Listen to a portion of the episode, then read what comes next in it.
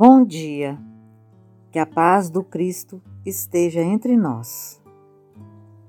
Aquele, pois, que violaram desses mandamentos, ainda que dos menores, e assim o ensinar aos homens, será chamado menor no reino dos céus. Ao passo que aquele que os observar será chamado grande no reino dos céus. Porque vos digo que se a vossa justiça não exceder a dos escribas e fariseus, jamais entrareis no reino dos céus. Mandamentos são os princípios éticos transmitidos por Deus aos homens de todos os tempos através dos emissários, os profetas. Se observardos integralmente os mandamentos recebidos por Moisés no Monte Sinai, varreriam para sempre o mal sobre a terra. Respeitar, pois, esses mandamentos e explicá-los à humanidade, para que todos saibam conduzir-se com acerto, fazendo aos outros somente o bem, tal como desejam para si mesmos, a fim de que a terra venha a ser um mundo feliz e não esse vale de lágrimas, onde as dores e as aflições sobrelevam as alegrias, constitui dever de quantos tenham perlustrado as páginas sublimes do Evangelho. Lamentavelmente, porém, apesar de contarmos mais de vinte séculos de cristianismo, a verdadeira moral cristã continua ignorada e, por isso, descumprida. Substituída que foi por uma série de teorias esdrúxulas, confusas e contraditórias, teorias que só têm lançado a confusão entre os homens dificultando a que se aproximem e se estendam as mãos.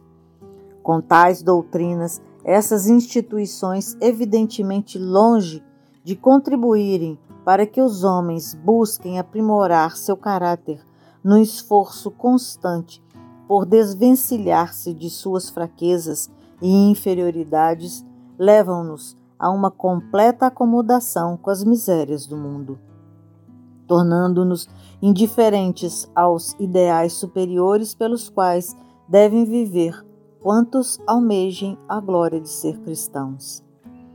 Com efeito, se no campo da física é preciso o emprego da força para vencer a inércia, como há de a humanidade sair do marasmo espiritual em que se encontra sem um forte estímulo para o bem, sem que a façam ciente e consciente de sua responsabilidade pessoal e que a cada um será dado segundo as próprias obras?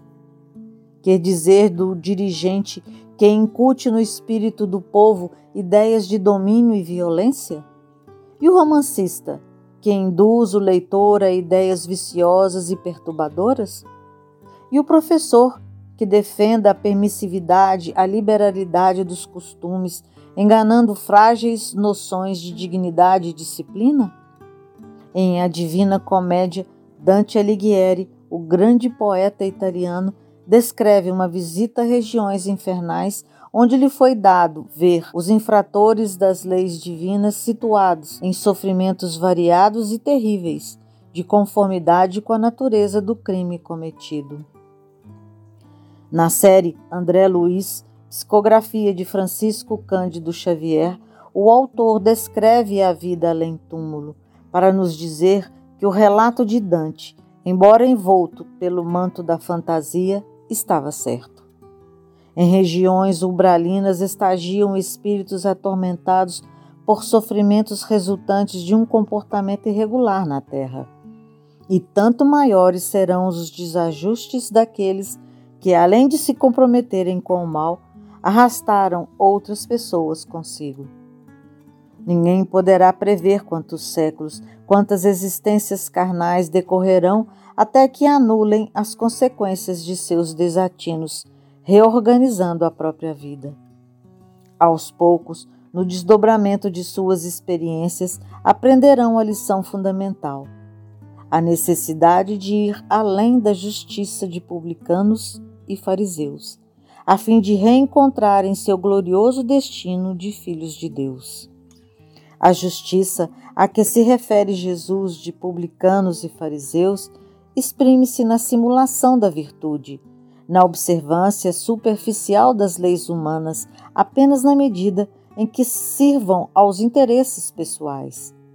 Para excedê-la, para ir além dessa justiça de hipocrisia, é necessário assimilar integralmente o princípio fundamental, o próximo. O próximo é a nossa ponte para o reino dos céus, na medida em que estejamos dispostos a promovê-lo com os valores da virtude e do bem. Por essa razão, as criaturas realmente convertidas ao Cristo, que lhe assimilam as ideias, não vacilam em ajudar o outro e pensam mil vezes antes de qualquer iniciativa passível de exercer qualquer influência negativa sobre ele. Que a nossa justiça nunca encontre o cárcere da hipocrisia. Só assim teremos paz. Muita paz a todos.